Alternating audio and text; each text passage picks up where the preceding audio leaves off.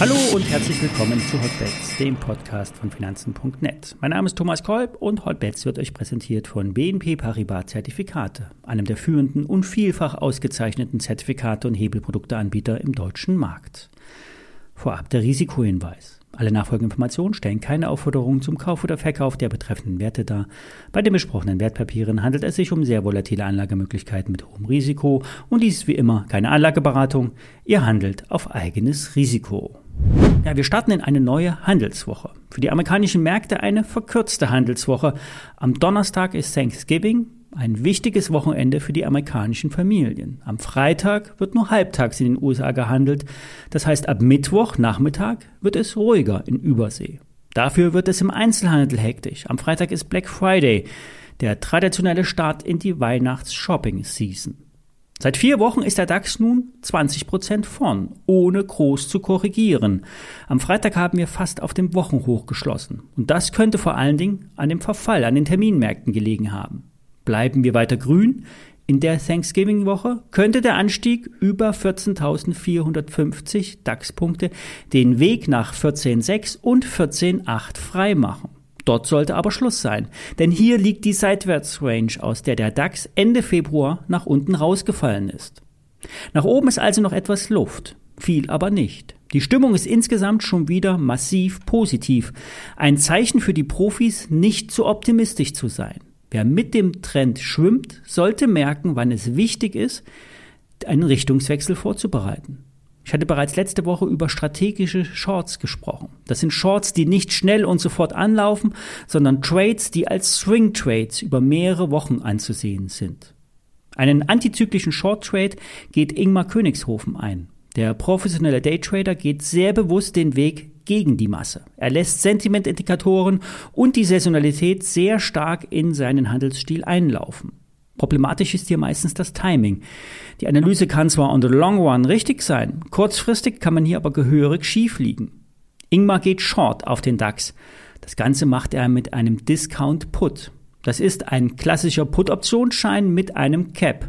Damit ist eine maximale Auszahlungsbegrenzung gemeint. Denn äh, den Schein, den ich euch von der BNP Paribas rausgesucht habe, hat die WKN Paula Heinrich 73 Alpha 8. Die Laufzeit beträgt April 23. Bleibt der DAX bis zum Bewertungstag unter 15.500 DAX-Punkten, werden maximal 5 Euro ausgezahlt. Es ist nicht geplant, den Schein bis April nächsten Jahres zu halten. Es ist vielmehr geplant, mit dem Schein gegen den Markt zu schwimmen und kein Knockout-Risiko zu haben. Der Hebel beträgt nur 2,8. Das heißt, es ist eine konservative Variante, Short zu gehen, ohne gleich die Kontrolle zu verlieren. Im kurzfristigen, Zeitfenster ist der DAX sehr stark. Das kann auch noch länger anhalten und auch noch länger, als man glaubt. Es ist nicht möglich, den optimalen Zeitpunkt für das Hoch zu finden.